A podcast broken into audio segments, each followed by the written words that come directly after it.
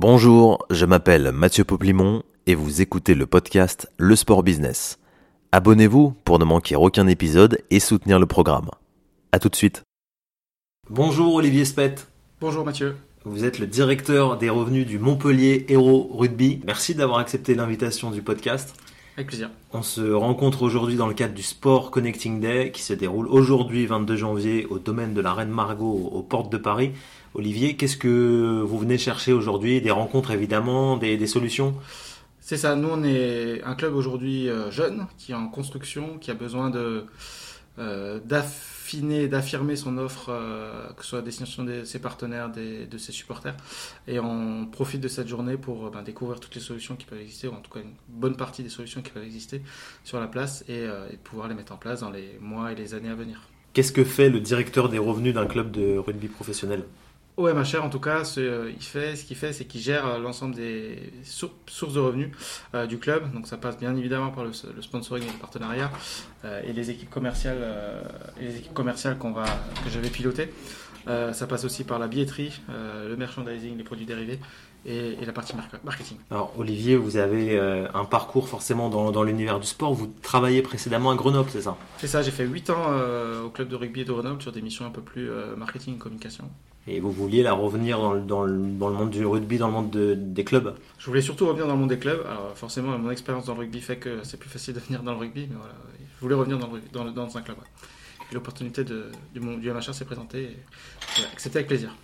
Et ça fait combien de, combien de temps là vous êtes en poste à Montpellier? Je suis depuis le mois d'août 2023. Donc, quel est le premier bilan que vous pouvez faire là, des, de cette année 2023 Est-ce qu'il y a des, des opérations, des, des chiffres à retenir? Alors, on n'a pas forcément encore beaucoup de chiffres euh, et beaucoup de progression euh, à, mettre en place. En plus, forcément, euh, on a des résultats sportifs qui ne favorisent pas, qui ne favorisent pas les choses, mais on va essayer, on essaye, on essaie de mettre en place des nouvelles.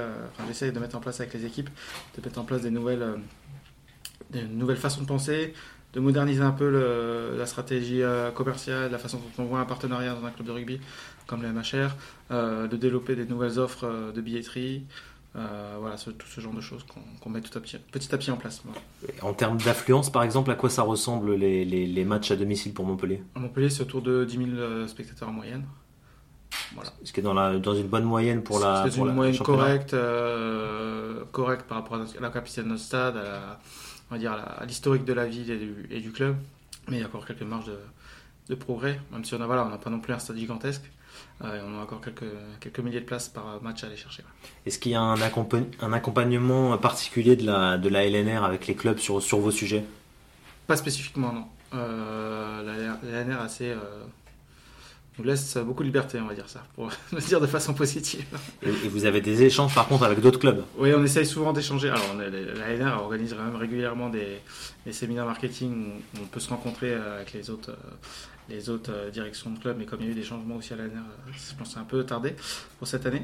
Euh, on se rencontre souvent avec les autres clubs, que ce soit à l'occasion des matchs qu'on peut, jouer chez eux ou chez nous, ou même de manière plus, plus digitale, comme on, on peut dire.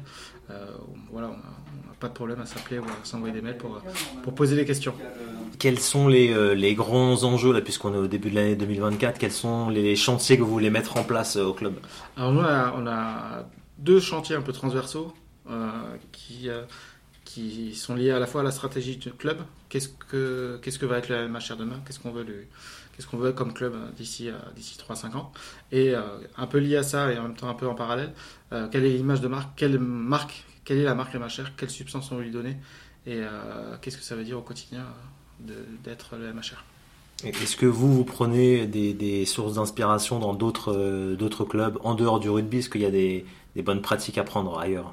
Il y a des bonnes pratiques à prendre partout. Euh, il y a des bonnes pratiques à prendre partout, que ça va, ça va aller des, euh, euh, plus grands clubs du monde, du Real ou Liverpool, aux, clubs les plus, les, plus, les plus vais pas dire les plus anecdotiques, mais un club comme moi je suis un grand fan des Savanas Bananas en, baseball, qui est même pas un club de, qui est même pas un club de ligue majeure, mais voilà, qui, qui a érigé la fan expérience comme, comme leitmotiv. Et voilà, je regarde un peu ce qu'ils font. On pourra pas aller jusque-là parce que je pense pas que Moed Altrad se balade en, en costard jaune tous, tous les matchs, mais voilà, on est un peu dans cette, cet esprit-là. Et, tiens, d'ailleurs, puisque vous en parlez du président du, Montpellier Hero Rugby, quels sont les, les, échanges que vous pouvez avoir avec lui? Quel est son regard sur votre activité? Est-ce qu'il intervient parfois? Est-ce qu'il suit de près ce que vous faites?